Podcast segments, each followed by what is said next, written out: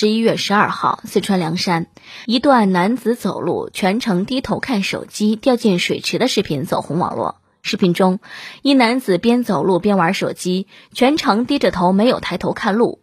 走到水池边的时候，直接一头栽了进去，鞋子也直接飞了出来。一旁的小姐姐似乎预判到了，在男子还没有摔进去的时候，回头目睹了这一幕。有一种人，到哪块都带着手机。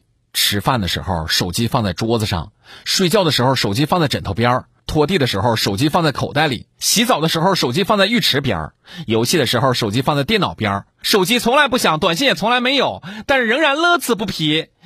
你是不是就是这种人呢？新闻里头说的这个男子，一边走路一边低头玩手机，结果掉水池子里头了。难道这就是传说当中的无我境界？这哥们儿两只鞋都飞了，这还真是爆了一地装备，一般人还真做不到这么流畅呢。讲究人儿，那泡个脚可不要脱鞋吗？哈。原来动画片里头摔倒鞋子飞起来那是真的，猫和老鼠撑不起我。嗯这时候建议旁边的人发现他自己能起来的时候，装作没看见走了得了，要不然巨尴尬，太丢人了。这条新闻给我们很多警示，大家以后啊千万要注意，还是在被窝里玩手机比较安全。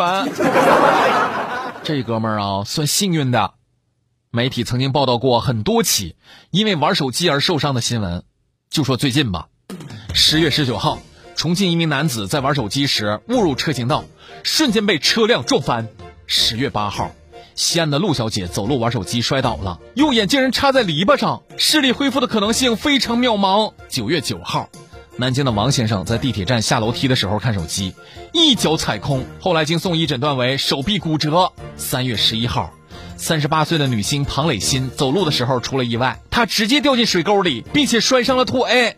过马路看手机，骑电车回微信，等红灯刷微博，这些个低头行为已经成为新的安全隐患。所以低头一族们呢，赶紧把你们的头抬起来吧，千万别让手机成了致命武器。